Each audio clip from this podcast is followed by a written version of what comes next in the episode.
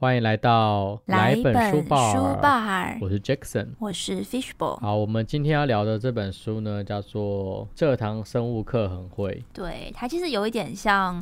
呃人类的进化》，史。对，它就是讲一些生物学的一些冷知识。然后这本书我看了一下，它其实有点像是那种单元剧，就是比较偏向是呃上厕所可以看的书。 它其实每一个章节都很有趣，就是你没有办法连续的看下去，你会觉得很对对长对对对，但其实我是觉得蛮好看的、啊，就是比如说像他有讲到个人类的鼻子啊，就是为什么有的人比较扁，有的人比较挺这样子。那其实这跟你的生长气候有关系，因为鼻子的功用其实是冷空气可以变暖，然后再吸入你的肺。所以其实，在比较热带的地方，鼻子就会看起来比较塌，就是因为其实没有需要鼻梁的那个作用。对。然后像为什么就是呃西方人他们的鼻子会比较挺，是因为他们生活在比较寒冷的地方，对所以他们的鼻子就会演化成这么高，然后让空气容易进去。对，没错。然后另外他还有讲到，比如说像是呃人类的皮肤啊，就是比如说像其实男性的皮肤比女性的皮肤更慢衰老这件事情，我觉得这还蛮有趣的，嗯，因为他书里面有提到，就是说其实雄性荷尔蒙好像可以保存你皮肤的弹性的样子，对。所以其实会比较不容易老。但其实皮肤另外一个有趣的是，就是你可以透过皮肤跟皮肤的接触，然后让你有不同的情绪反应。哦，，对，就是其实皮肤的接触也会有连带你身体是会有其他反应的。然后另外的话，他有提到，比如说像是，因为其实这本书它是从你知道吗？从外太空，然后聊到细胞，对，所以非常多的东西。它其实就有点像，呃，一开始跟你说这个地球是怎么形成的，然后生物是怎么出来的，对，然后还有各种学说，像我们以前学到的就是什么达尔文的进化论嘛，适者生对，存。没错，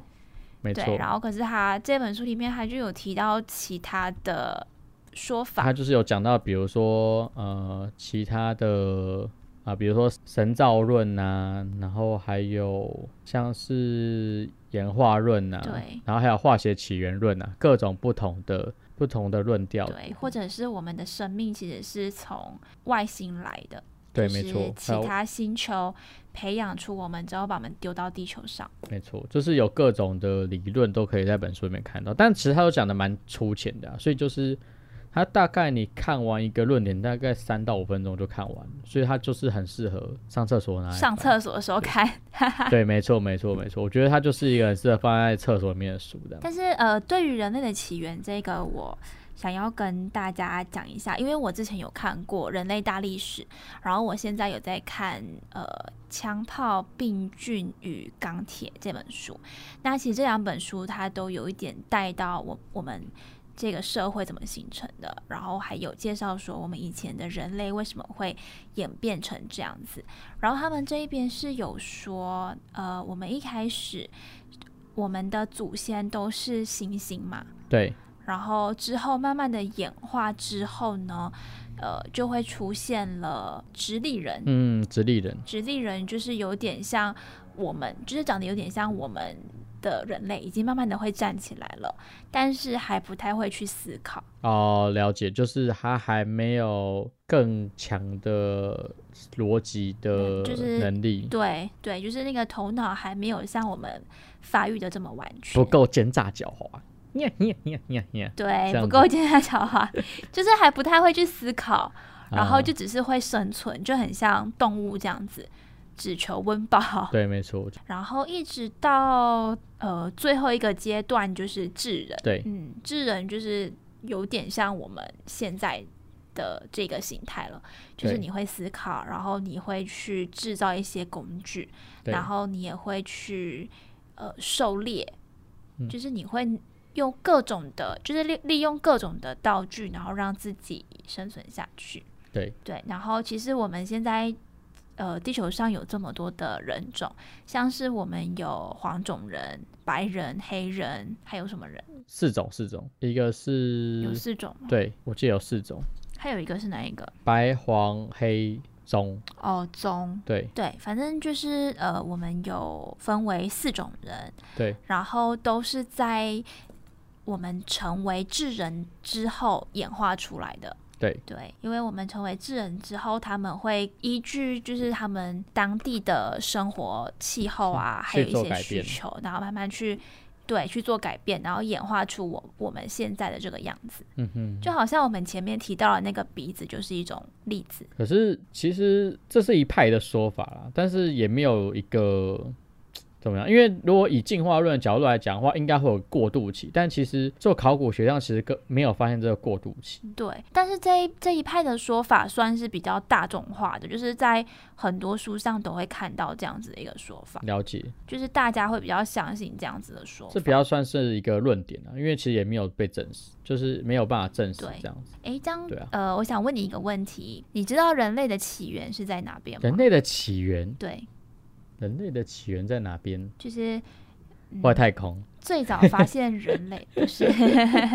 最早发现人类的陆地是哪一个？非非洲吗？是非洲大陆吗？呃，对，是非洲对。，但是既然人类最早的起源在非洲大陆，那为什么那个时候的人，呃，会懂得就是到处迁徙，然后是变成是现在世界各地，就是世呃世界上每一个土地都有人类。因为那边不够住，不够吃啊，就只好往往外搬了。就跟现在的社会一样啊，我住不到台北市，不只好往是外搬， 不是不是不是吧？不是不是，其实我也不知道这个论点对不对啦，但是呃，稍微解释一下，就是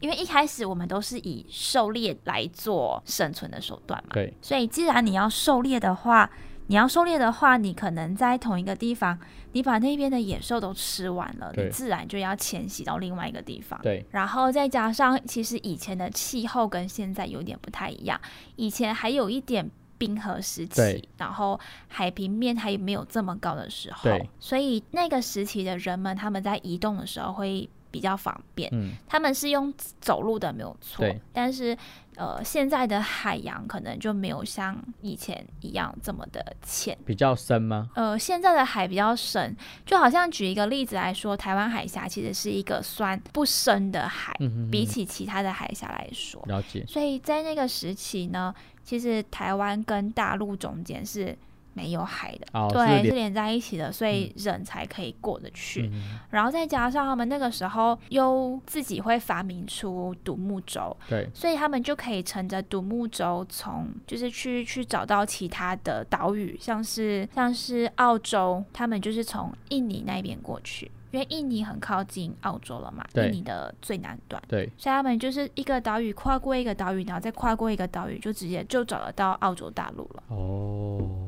了解，对啊，然后美洲是因为它比较远嘛，然后加上它的海比较宽，所以它是最后一个被发现的大陆。对。可是美洲原本就有原住对民，不是吗？对，美洲就原住民。那这一块的话，其实我也不知道原住民到底是怎么出现的啦。反正呃，有一大派的学说是这样子讲。那看来只有外星人的，我猜是外星人，对我我也觉得是外星人。就是对啊，因为不可能，就是你你以前的那种技术，你可以让世界上各个土地都有不同人种。对啊吧？对，但是我觉得人类迁徙的这一个，我相信这一派学说啦，就对是一开始我们是以狩猎生存的，嗯嗯所以这个地区的动物吃完了，我们就移到对另移外一到个另地外方地区去，对所以人类是这样子开始移动的。对，逐水草而居。对，逐水草而居。可是其实最最开始有文明的地方，只有只有几个地方，不是吗？就是印加文明啊，然后嗯，那个埃及文明，对然后跟黄河文明这样。。对，所以我在想，最原始的发基地会不会是这几个地方？呃，其实也有可能，因为有人说有水就有生命嘛，对所对以你看这几个地方，他们都是在比较大的河流旁边，然对后衍生出文明的。对，然后其实应该是说，文明应该也跟你国家的气候、还有宽度以及纬度有关系。是哦，你看，像黄河文明，我们的就是大陆那一边嘛，他们的土地还是宽长的，对埃及也是，对但印加我不太清楚啦，嗯因为印加应该是消失了嘛。对对对对，所以其实文明的发展由西到东是很简单的对，可是由北到南就会变得很对很困难，因为由西到东他们的纬度一样，对所以他们的气候啊、环境什么都差不多，对所以文明的发展会非常的快速。对可是如果你由北到南，你的纬度不一样了，可能你的南部比较热，然后北部比较冷，嗯所以你南部适合的作物或者是适合的文明，可能就不适合在北部发展。对，所以就会变成是，如果你的土地是长的，对然后由南到北，你的文明很难很难发展。对，就比如说那个啊，就是呃农作物这件事情来讲，好了，就会是因为嗯北到南的农作物差很多嘛，所以其实如果你对，你精进弄一个农作物的话，就是你要，因为农作物会影响人口嘛，所以如果农作物你有嗯培养出来的话，就是如果在同一个纬度的话，其实你培养出一种农作物的话，其实它就扩散速度就会很快。对，然后如果说是呃南北向的话，因为那个纬度差海度，嗯，所以就变成是说对，那个你培养出一个农作物的话，就没有办法全国都扩散。对，对，所以其实就会比较难发展出很大的文明出来，因为纬度差太多。没错，对。所以你看刚才提到的那个黄河文明，还有埃及文明，对，因为他们的土地是宽的，嗯哼哼，然后纬度又差不多，所以其实文明就很容易发展。嗯，对啊，其实我觉得这个蛮蛮酷的， 就是因为根本就不会去想过，呃，文明的发展还有这些呃农作物的这这种发展，它会跟你土地的纬度会有关系。一开始是没有这样子想过的。然后其实这本书的话，简单来说，我觉得就是当一些小知识来看啦、那因为其实如果把它讲完的话，其实也很复杂，所以而且都很小一个单很小一个单元，所以其实我们这一次就比较不会真的很会把里面的东西全部都讲出来。对，就是如果有兴趣的话，就欢迎大家直接去看那本书。其实这一本书它也不会真的到很闷，但你就可以把它当成是额外的百科全书来看。我都说这种书叫厕所书，因哎为反正上一个厕所就看完一集对，了，上完厕所看完一前，然后就是会增加一些好像没有什么用的知识。但我觉得也不会到没有什么用啦，就是要把妹什么的也可以秀一下，等一下，我想一下哦，有用吗？ 你知道这种知识把妹有用吗？诶、哎我没有把过妹，我不太确定，可是至少 至少可以当一个话题来讲吧。哦，如果对，方有兴趣的话啦，比如说，比如说好，比如说把妹，然后我跟他说，哎、跟你说哦，你知道其实。人的那血型啊，会真的是会影响性格这件事情。你觉得这个有有办诶、法把哎可是妹这吗？个这个很好聊啊。哦有跟你说我很，就我对这个血型其实蛮蛮有兴趣真的、的哦就会觉得 A A 型血的人为什么会有这样的个性，然后又觉得很准，你不觉得吗？其实我那时候有看过那个日本，他们曾经有拍过一个影片，就是他们把四个不同血型的小朋友分成四个班级，然后就是对，让其中一个老师哦，然后就不小心打破那个花瓶，然后嗯，那个打破花瓶之后，那个老师就说，哦，好像是一个艺人嘛，他让一个艺人去充，就是充当当天的特别老师，然后就是跟小朋友互动嗯啊，然后就让那个艺人不小心打破那个花瓶，然后叫叫那些小朋友帮他们保密。结果四种血型就是会有嗯四种不同的反应这样子。然后我后来看了一下，对，就是会会出现四种不同的个对，性。然后我觉得最好笑的是 O 型血，O 型血就是，呃，他就说好，就是他们不会说出来，然后等老师一一进来之后，O 型血马上就说是谁打破的， 他就直接告状，所以 O 型血的人是比较比较诚实正直啊的，是吗？呃，对，正比较诚直，实。 这个然蛮后好笑的然后欸。 A B 型血，大家不是说。对，就是他，这明明才前一秒还答应人嗯家说不要讲出来哦，然后然后下一秒老师进来之后，他们、嗯他们就马上讲出来，我都快笑死了。然后讲出来是争先恐后的讲，你知道吗？ 对。然后我记得 所，以是 O 型血的人先爆料，对，因为他们把四个不同血型的小朋友都分分成四个班级，然后都让那嗯个、就是那个艺人做了同一件事情，然后看四个血不同血型的小朋友分别的反应是什么。然后 O 型血就是嗯明明就嗯嗯答应人家说好不要说出来了，然后之后马上又嗯然后他就是 对，马上又说出直接来，爆对出对来对对对，就是等老师 进来。然后 A B 型，我记得 A B 型的反应就是老师就发现说打破，然后他们就问说是谁打破的，然后 A B 型就是完嗯全就是装傻，你知道吗？就是完全没有在理老师，所以 A B 型的人就是就是心机最重的吗？城府最深的，就是应不晓得，人家不是说 A B 型的人其实蛮就是活在自己的世界，哦，对，对对对对，他然后他们就是完全就直接有点双重性格的感觉。对，然后他们就直接活在自己的世界，他们就开始自己在那边玩起来，就是把那个椅子就是翻，就是翻倒之后，他们就坐在那椅子上面这样子，然后看着天花板这样子，然后他们就开始在那边那样玩，然后没有让他理老师这样子，我都快笑死。对，这影片感觉蛮有趣蛮的。有趣的，蛮有趣的，就是找机会，对啊，我再找找看有没有这影片，因为这影片很久了，但就很好笑，对。嗯，然后我我有点忘记 A 型，我有点忘记 A 型跟 B 型的，嗯对，因为 A A 型跟 B 型它的反应好像蛮像的，我印象中的话，但是 A 型普遍来说就是热情、坦诚、善良、讲义气，是哦， 有这种讲然法，后效率高。对，然后 B 型的话是聪明、思路广、拓展力强，可是怕受约束。我看书里面写的啦， 对，书里面写的。那 O 型呢？呃，书里面没有写到哎、可是 O 型好像听说是比较有创造力，然后做事比较全面，但是他的他的处事方式没有办法像 A 型一样这么的圆融，然后他的脾气也没有 A 型的这么好，哦因，为 A 型的有有善良跟热情嘛，了解，等一下我补一对啊，所以所以你看，我我补我啊补一下看一下那个他们那个血型到底差别是什么哦。A 型毫不犹豫就直接去告诉老师，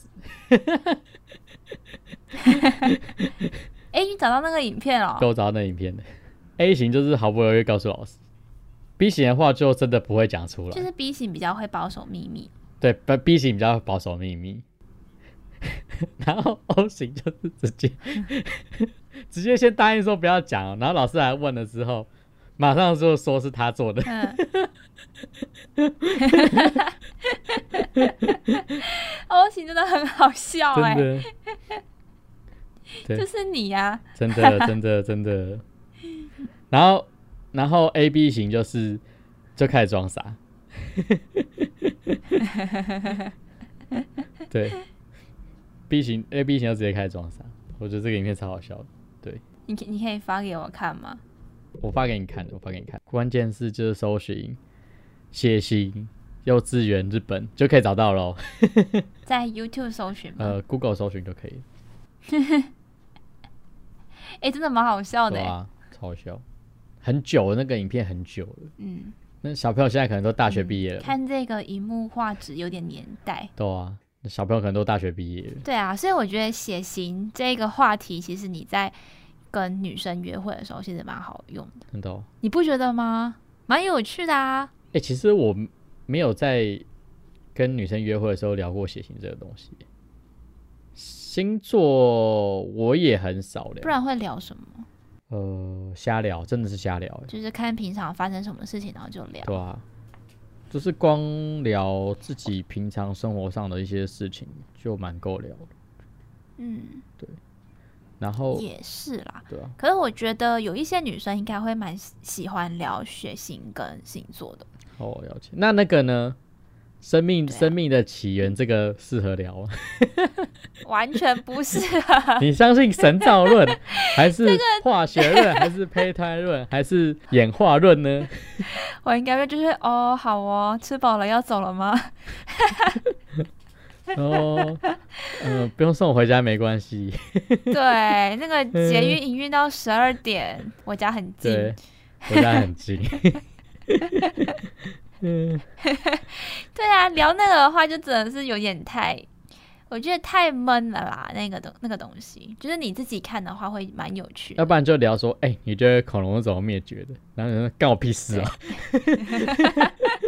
不然就是你知道人体最大的细胞是什么吗？是什么？这个有点变态，你知道吗？是卵子，对对对，对，这是然后性你知道骚扰人吧？体最小的细胞是什么 吗？是精子嗯。刚好我们我们两个都 有哎、天哪，这是性骚扰吧？这是性骚扰。 哎、可是这个就只能用在异性恋身上啊，同性恋就没有办法聊这个啊。哦，对啦，啊没有，哎你就也可一起聊，以呀，也可以其也实可以可可以一起聊。对啊，对，其你实就也可以没跟他有聊什么说，差哎、你知道人体最小细胞是什么吗？精子哦，我我们都们有，啊都有的哦。 什么鬼东西？天哪，这这个有点 诡异。呃 我觉得超奇怪的一个人。对，这个有点诡异。可是我觉得，其实呃，这些知识你知道一点点之后，你就可以假装自己学富五车的样子。对啦，对啦，对啊，就是可能别人提到一些类似的话题，然后你就可以开始起个头说：“诶，我知道什么什么什么。讲到这种小话题啊，就是其实我蛮喜欢看有一个粉丝团叫做“怪奇事务所”，我不知道你有没有看过，一个粉丝团叫“怪奇事务所”，”没有诶，他就是会讲，也是很会讲那种很多有的没有的小知识，比如说像他最新的一篇，我很有印象，就是他讲说，其实鸡是可以跟鸡蛋沟通的，就是它可以跟鸡蛋里面小鸡沟通，然后甚至他也会教鸡蛋里面小鸡在孵化之前就会教它一些东西，是哦，然后鸡蛋跟鸡蛋之间也可以透过震动来沟通的样子。诶，因为他们有好像有做过一个实验，就是就是把还没孵化出来的小鸡，然后让一个是有让鸡去做一般的那种孵化的，然后之后在另外一半是没有做过孵化的，然后他们表述出表现出来的行为模式就会不一样，诶，就是人工孵化的跟用鸡孵化的表现出来的行为模式不一样。然后另外他们还做了，就是把孵化到一半的小鸡从母鸡身边带去小鸡那边，然后他们的行为模式就会跟原就是剩下的有跟母鸡孵化的那一批做的事情会很像，所以就哦有可能是说母鸡其实会跟鸡蛋里面小鸡沟通，嗯，对，然后就提前先教他们哪些东西是就是先告诉他们，哪些东西是危险的之类的，诶，就是像这种的，这个蛮有趣的诶，其实，对因啊为，都不会去想过，就是其实呃，鸡跟鸡蛋是可以沟通的嘛，因为毕竟中间对啊隔了一个壳，然后它又不像就是呃哺乳类动物这样子有脐带，因为对啊有对啊脐带的话，你就会感觉跟你的下一代会有连接嘛。对。可是没这种错卵生动物真的就没有想过他们会透过这样的方式去做连去沟接通，对啊，对，我看它上面写的，它就是这个怪奇事务所的粉丝团，就很多那种有的没有的小知识，蛮有趣的，等一下去追踪一下好了。我觉得你可以去看一下。嗯，然后我看一下还有一篇，就是在在伤口上面撒糖粒的话，它会吸收水分，嗯，然后就可以让细菌脱水致死。可是不会很容易感染吗？就是越来越严重。撒糖应该不会吧？哦，但是因如为撒盐的果话是消毒嘛，有这样子的说法。对，但我好像撒糖也有一样的效果，然后同时是不会吗像盐一样让你刺刺的，但是不是说就是黑糖有效，但是如果是甘蔗糖的话，就是就没有效果，所以要要撒黑糖。所以就只有黑糖可以有有消毒，然后让你呃快速治愈的。对，然后如果你碰到是已经溃烂的伤口，就是没有用。哦，就是那种比较对浅的皮外伤嘛，好像对擦伤这样子。对对对对，哎、不是我哦，我讲错，我讲反了，是甘蔗糖比较有比黑糖有用，就是甘蔗糖就是比较会有这个效果，黑糖比较没有这个效果。然后这个效果对于已经溃烂的伤口是没有用的。那红糖呢？红糖它没写，它主要是写甘蔗糖跟黑糖。应该就只有甘蔗糖吧，对这样应该有功效，只有甘蔗糖。对，很有趣哎、这个，因为你从来不会想过要用糖去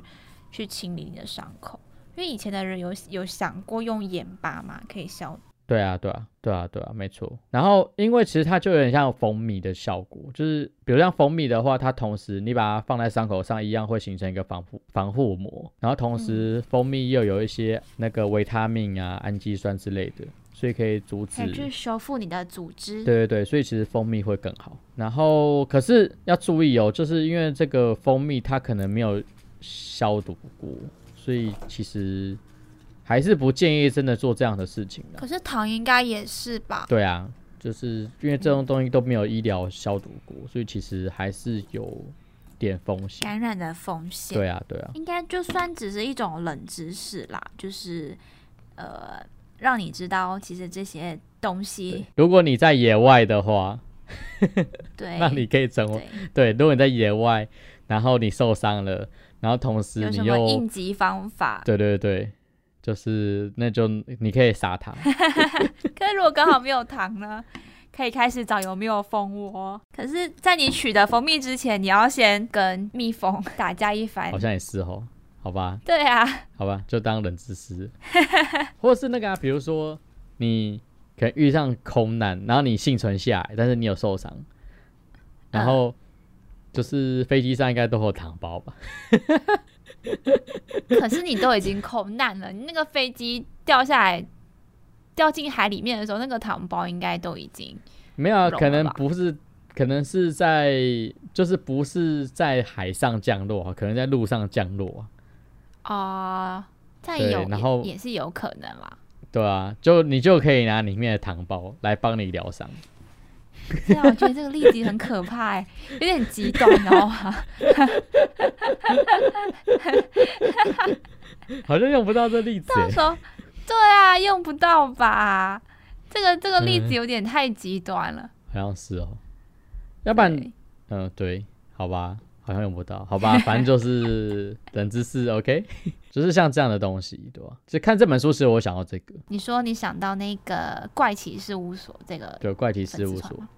对对对，反、这个哦粉丝团，对对对，其实这个粉丝团听你这样子讲，我觉得蛮有趣的，就他可以知道的冷知识更 多，对啊，然后就可以把妹的时候可以用，对，你就会有不同的话题，就会觉得自己好像很厉害。对，没有话题了。可是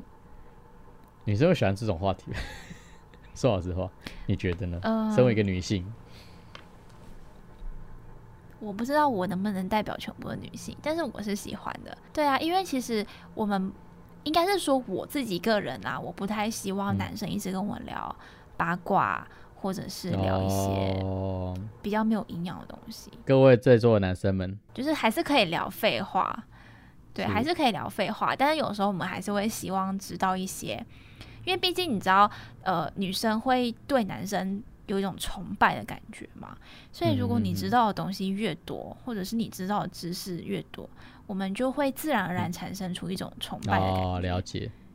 对啊，所以你就可以利用这些奇怪的知识，然后让女生对你有崇拜的感觉，你可以把人家唬得一愣一愣，不觉得这样蛮有趣的吗？好像蛮有趣的。对，但前提是你你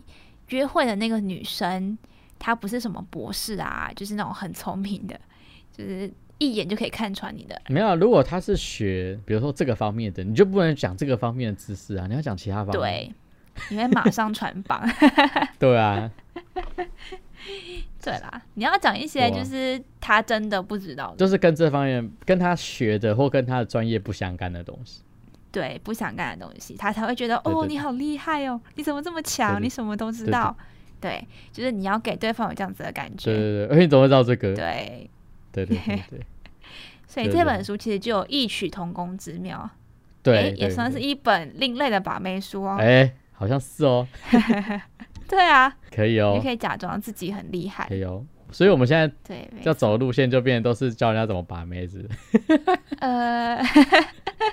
两性路线吗？对耶，我们前面两本书都是在讲，就是有点偏良性路线。对两性路线。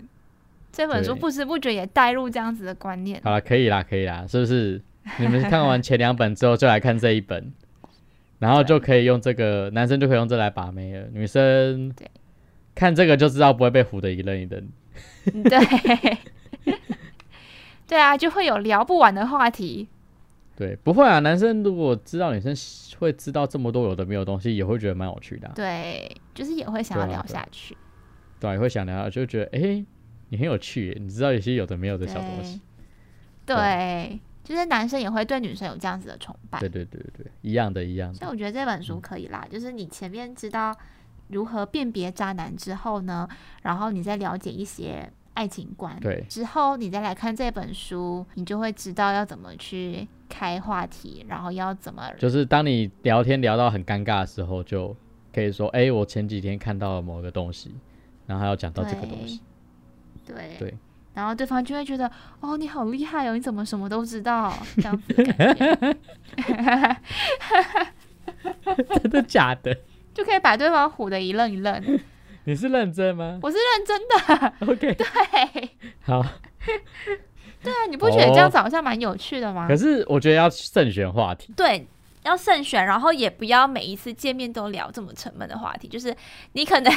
你可能一开始可以先跟对方聊个废话，然后对对嘘对寒对问对暖一下，然后对之后就是到呃，可能餐点开始来的时候，你就会呃讲，对哎，你知不知道 A 型的人跟 B 型的人其实有很大的，就是他们个性有很大的差别，然后可能对方就会问你，哎，为什么？A 型的人有什么样的特征，然后 B 型的人有什么对样的特征，然后你就可以开始嗯慢慢、慢慢聊，慢慢聊。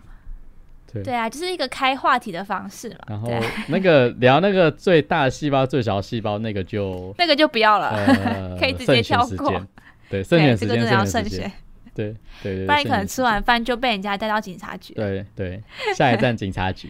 对，下一站警察局。对 对对，啊好，可以啦，可以，我觉得对好这，样交给大家这本书，推荐给大对家，推荐给大家，上厕所的时候可以嗯看，对，把把妹的时候随便看一张，然后就可以到时候没话题可以稍微讲一下，对，就可以直接上场。对对对，反正一整个章节嘛，你讲完自己就忘了，也没差。对， 可能对对方也忘了，反正就只是一个对啊话题嘛。然后对方会觉得，哎，你很厉害，你知道这种奇怪的知识。像那个什么，就是讲到梁寒这件事情，那时候我看到这本书，就有一个聊天的篇章，我觉得蛮有趣的，就是就比如像海豚的沟通啊，其实他们有他们自己的语言，就是比如说是声呐嘛，就好像金鱼这样子。不是，就是他们好像一样有他们自己的沟通语言，然后每只海豚好像都有自己的名字，嗯，就是他们会取海豚之间好像会取自己的名字。是哦，对，因为他们那时候好像有做过一个实验，就是他们去观察海豚，好像他们就是海豚发出一些声音之后，好像会有特定的海豚，就是会回应它，所以他们就发现说海豚其实好像是有自己的名字的。然后海豚不同群的海豚之间可能都有自己的语言，所以如果是两个不同群的海豚，有可能会没办法沟通，哦，就像人类一样嘛。就像人类一样。对，对，所以我觉得很有趣。所以就是我可能还要去学，就是我如果是这群海豚，我可能还要去学这群海豚的语言。对对对哎对对，诶，这个蛮有趣的，欸因为我们就会以为海豚他们只是靠那些声波去沟通。对对对。但是然后另外还有个很有趣，因为他们还有教海豚，就是学人类的话。然后他们后来就是把这只海豚再放到另外一只海豚身边，然后之后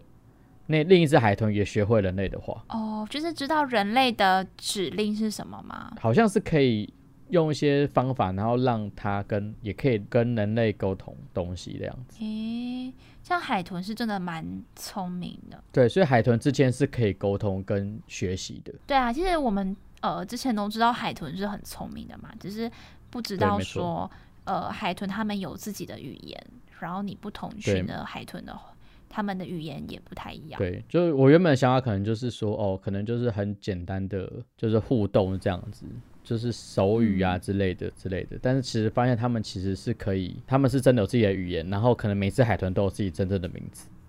就是海豚界的名字， 对，就是海豚界的那个金城武。就他们会自己给自己取名字，对，他们会自己给自己取名字。这真的蛮有趣的，没有想对过。他们那时候研究好像发现这件事情，对啊，是不是？好，我刚才就演示了一个怎么快速让这本书应用在生活 上的概念，对就是要这样子带。对，然后对方会回应你，所以其实你对就对会对觉对得，对哎，好像蛮好聊的。对对对对对，就是这样子。学会了吗？对？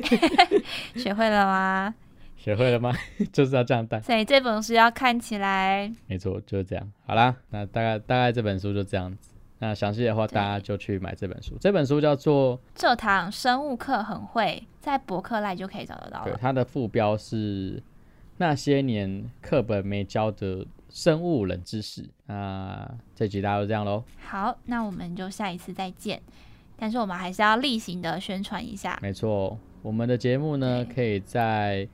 Apple Podcast、Spotify、KKBox，还有 Sound On，对对对，可以对听到我们的节目哦。然后我们现在还有 IG 的粉丝团，所以你们在 IG 上面搜寻“来本书 bar” 就可以找到我们了。然后都欢对迎追踪、分享、订阅、留言。好喽，那就这样喽，下次见喽，好，我们下次见，拜拜拜拜。